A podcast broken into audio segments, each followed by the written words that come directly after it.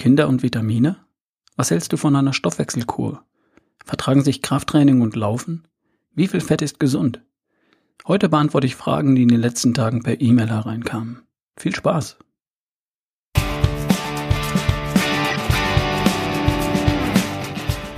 Hi, hier ist wieder dein Ralf Bohlmann von Erschaffe die beste Version von dir. Herzlich willkommen zur Podcast-Folge Nummer 119.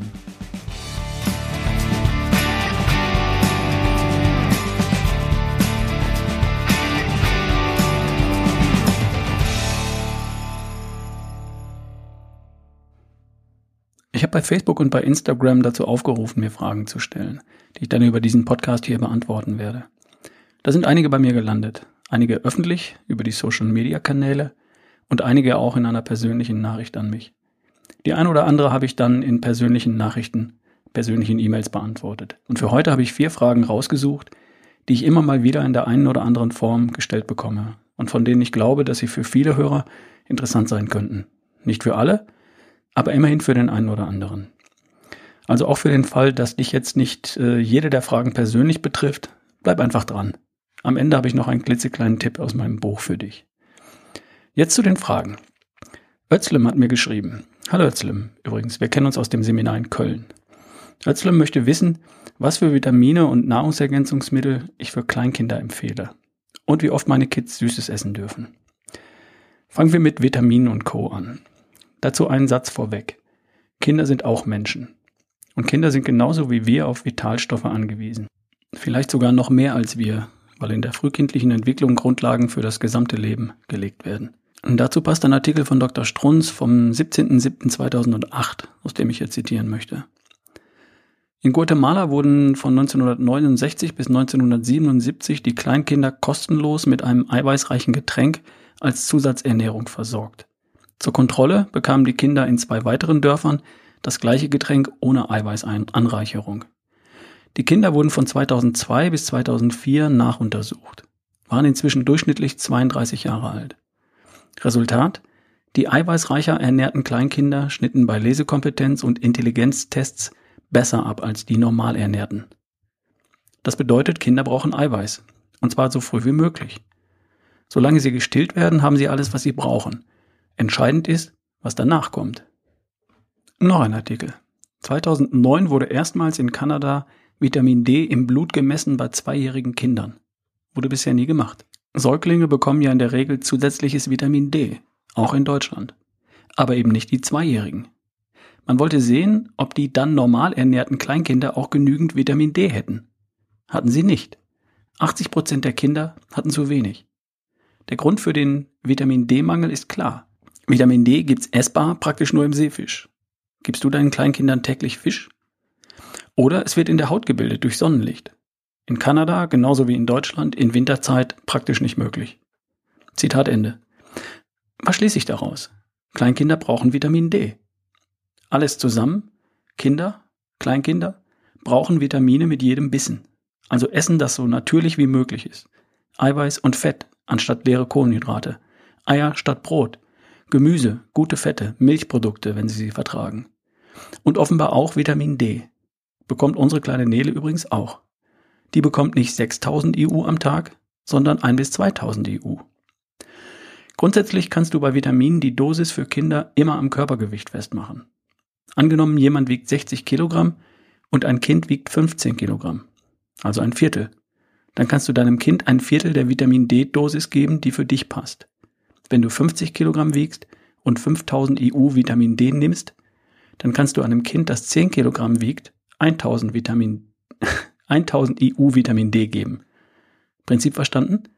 So machen wir das bei unserer kleinen Tochter Nele. Die zweite Frage, wie oft dürfen deine Kids Süßes essen?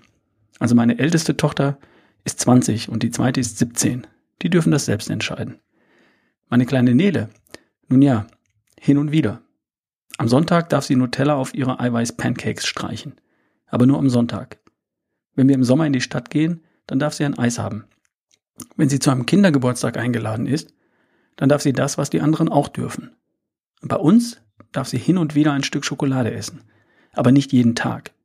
Sie fragt auch nicht jeden Tag. Manchmal fragt sie und dann sage ich nö. Und dann sagt sie okay. Und hin und wieder sage ich Okay, dann darf sie. Wir haben keine feste Regel, was das angeht. Hin und wieder halt. Also schon ein paar Mal in der Woche, aber nicht ein paar Mal am Tag. Hilft dir das weiter, Özlem? Ich hoffe. Du findest deinen Weg und vor allem leb es vor. Wie gehst du mit Süßigkeiten um? Die nächste Frage kommt von Michelle.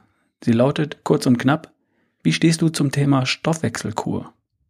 Hm, was genau meinst du, liebe Michelle? Der Begriff ist nicht geschützt. Jeder darf alles eine Stoffwechselkur nennen. Ich kann also nur spekulieren, was du meinst. Vielleicht meinst du eine 21 Tage Stoffwechselkur, wie ich sie im Internet finde, wenn ich Stoffwechselkur bei Google eingebe.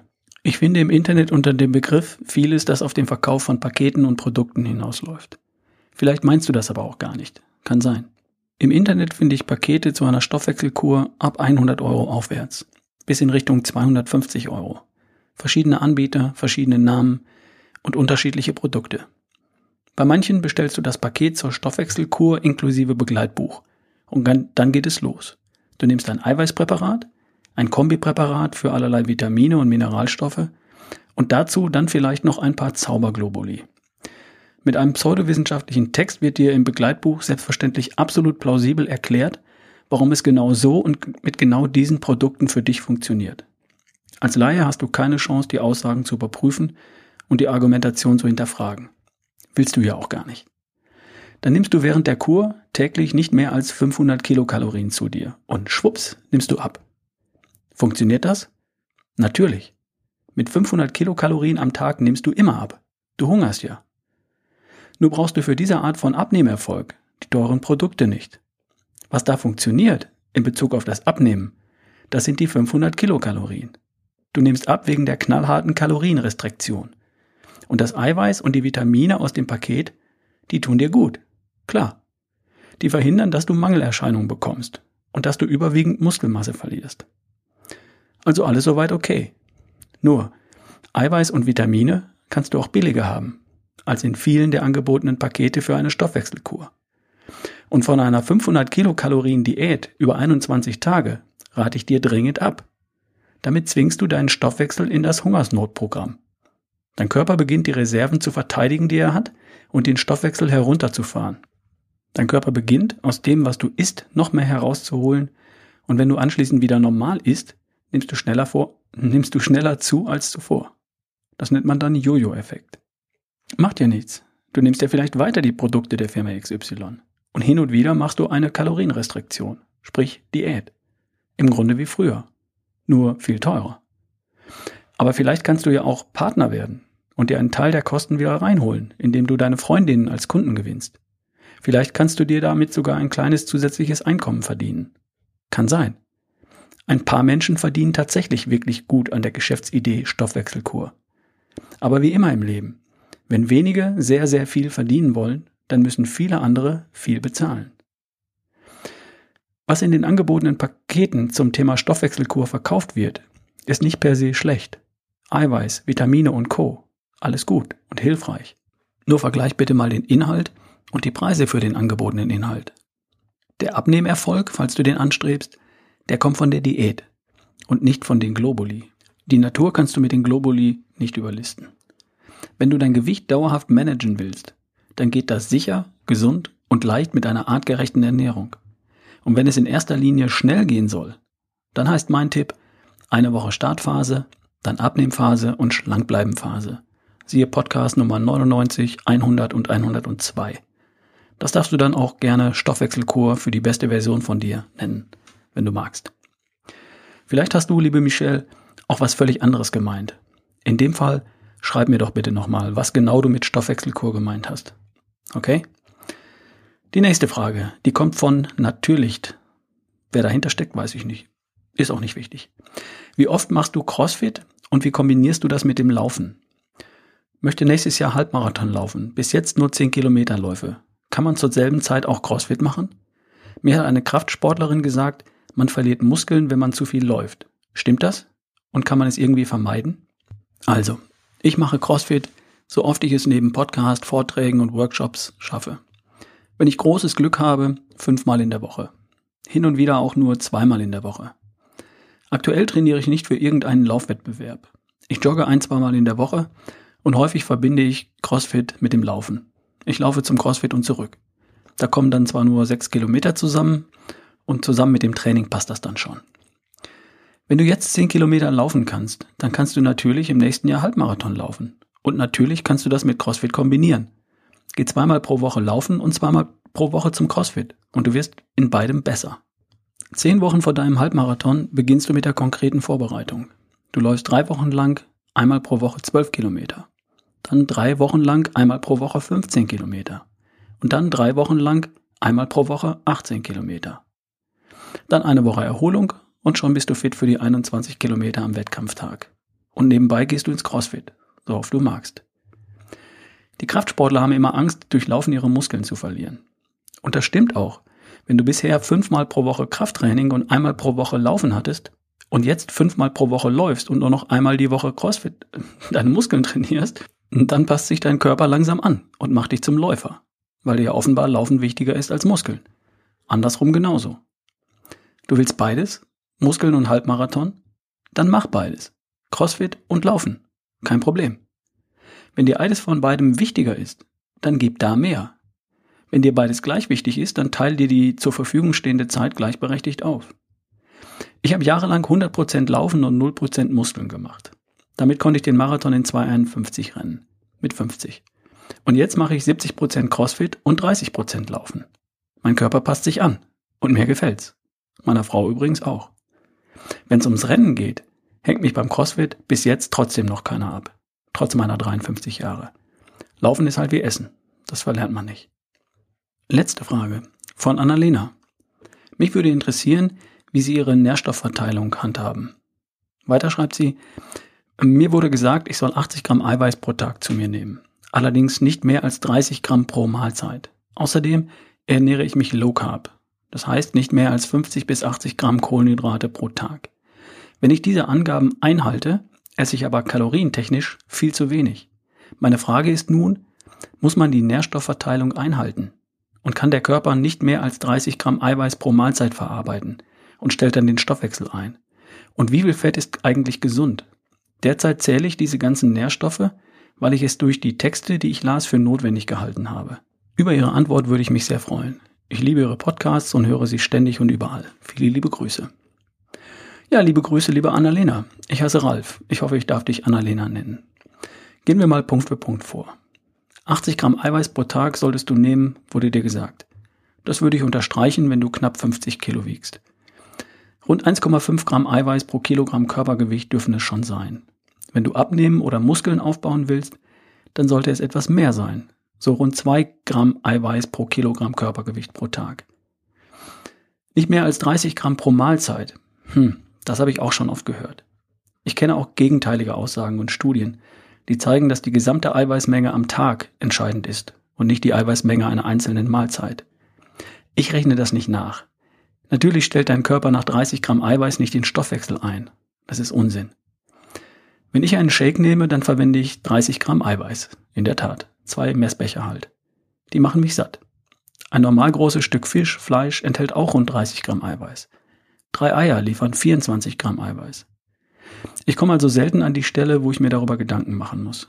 Die übliche Portionsgröße ist ein ganz guter Gradmesser. Zu deiner nächsten Frage. 80 Gramm Eiweiß sind 320 Kilokalorien. 80 Gramm Kohlenhydrate 320 Kilokalorien. Zusammen 640 Kilokalorien. Natürlich ist das viel zu wenig, aber du isst ja hoffentlich auch Fett. Wie viel? Keine Ahnung. Wie viel Kilokalorien verbrennst du denn am Tag? Egal. In jedem Fall muss der Rest vom dritten möglichen Makronährstoff kommen, vom Fett. Wie viel Fett ist gesund? Hm. So viel, dass du genügend, aber auch nicht zu viel Energie damit aufnimmst. Du solltest schlank sein und schlank bleiben. Und so viel, dass du genügend Baustoffe für deine Zellen aufnimmst. Fett ist nicht nur Energie, sondern auch Baustoff für jede einzelne Zelle deines Körpers. Die Menge an Fett ist nicht entscheidend für deine Gesundheit, solange du nicht zunimmst. Die Qualität der Fette ist entscheidend viel Omega-3, keine Transfette. Die Menge an Fett ist genau richtig, wenn die Zahl auf der Waage gleich bleibt und wenn sie so ist, wie sie dir gefällt. Es gibt keine gesundheitliche Ober Obergrenze für Fett. Über deine Gesundheit entscheidet die Qualität der Fette, nicht die Menge. Solltest du überhaupt die Nährstoffe zählen? Nein, bitte nicht. Vielleicht für ein paar Tage, um ein Gefühl dafür zu bekommen, wie sich die Makronährstoffe in deiner Ernährung zusammensetzen. Mit 80 bis 120 Gramm Eiweiß, 80 Gramm Kohlenhydraten und dem Rest aus Fett liegst du richtig, solange dein Gewicht stabil ist. Und sobald du ein Gefühl für die Lebensmittel und die Menge hast, hörst du bitte auf zu zählen. Wenn du dir einen Kaffee kochst, wiest du ja auch nicht jedes Mal das Kaffeepulver ab, oder? Du hast das im Gefühl. Mehr brauchst du nicht. Schon gar nicht, wenn du die richtigen Lebensmittel konsumierst. Gemüse und Salat, so viel du magst. Eier, etwas Fleisch und Fisch. Milchprodukte, wenn du sie verträgst. Und hin und wieder Obst. Selten leere Kohlenhydrate, Zucker und Alkohol. Fertig. Ich hoffe, ich konnte dir damit helfen, Annalena. Okay, das waren heute vier Fragen und meine Antworten dazu. Hat dir das gefallen? Dann schreib mir deine Fragen für eine der kommenden Folgen. Ich habe noch einen Hinweis auf den letzten Workshop äh, des Jahres 2017 in sieben Schritten zur besten Version von dir. Der findet statt am 25. November in Ludwigsburg. Ludwigsburg ist übrigens die wunderschöne kleine Barockstadt, in der ich lebe. Ein paar Kilometer nördlich von Stuttgart und südlich von Heilbronn. Hier könntest du den Workshop wunderbar mit einem kleinen Städtetrip verbinden. Der berühmte barocke Weihnachtsmarkt von Ludwigsburg hat zu der Zeit übrigens schon eröffnet.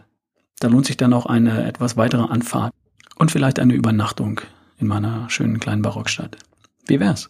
Letzte Chance für 2017. Ein paar Plätze sind aktuell noch frei. Ich würde mich freuen. Für alle, die es in diesem Jahr nicht schaffen, zu einem Workshop zu kommen. Mein Buch geht in diesen Tagen in den Druck. Ich freue mich total.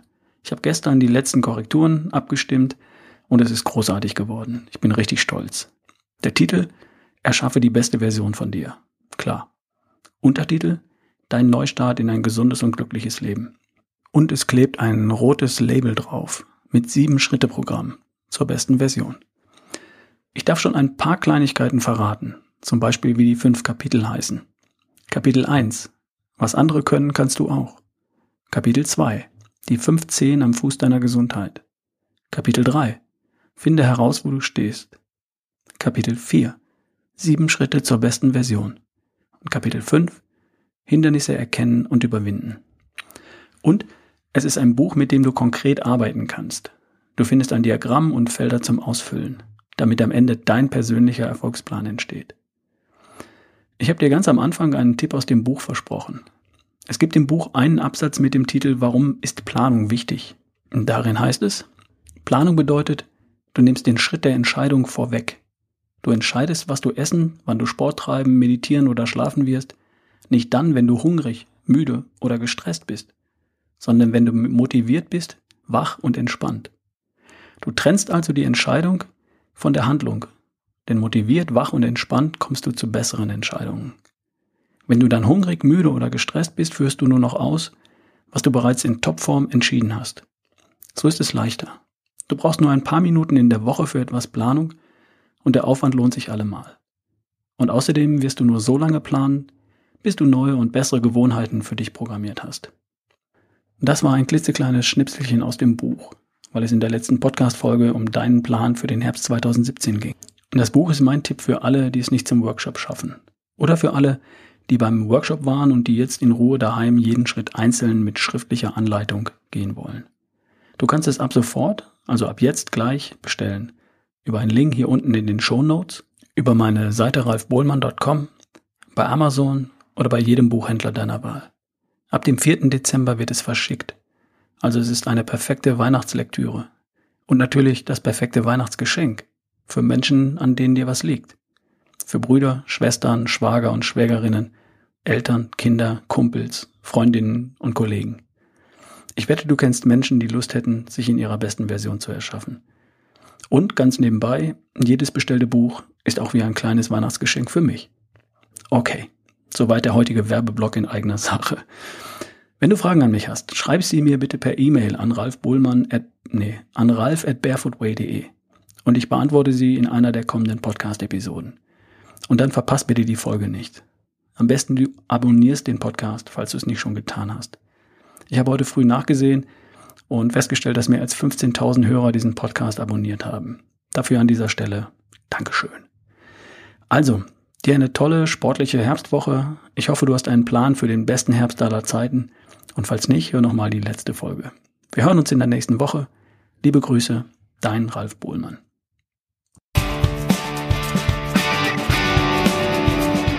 Darf ich dich um etwas bitten? Nimm dir doch bitte zwei Minuten und gib mir in iTunes eine Bewertung und vielleicht eine kurze Rezension. Die Bewertungen und Rezensionen bestimmen bei iTunes mit über den Platz in den Podcast-Rankings. Und die sind dafür entscheidend, wie leicht dieser Podcast von Menschen gefunden wird, die sich für das Thema Gesundheit interessieren. Mit einer Bewertung hilfst du also auch anderen Menschen, das hier zu finden. Und damit unterstützt du natürlich auch mich. Ich weiß, die meisten Hörer machen sich die Mühe nicht. Aber vielleicht bist du ja bereit, mich zu unterstützen. Ich danke dir dafür.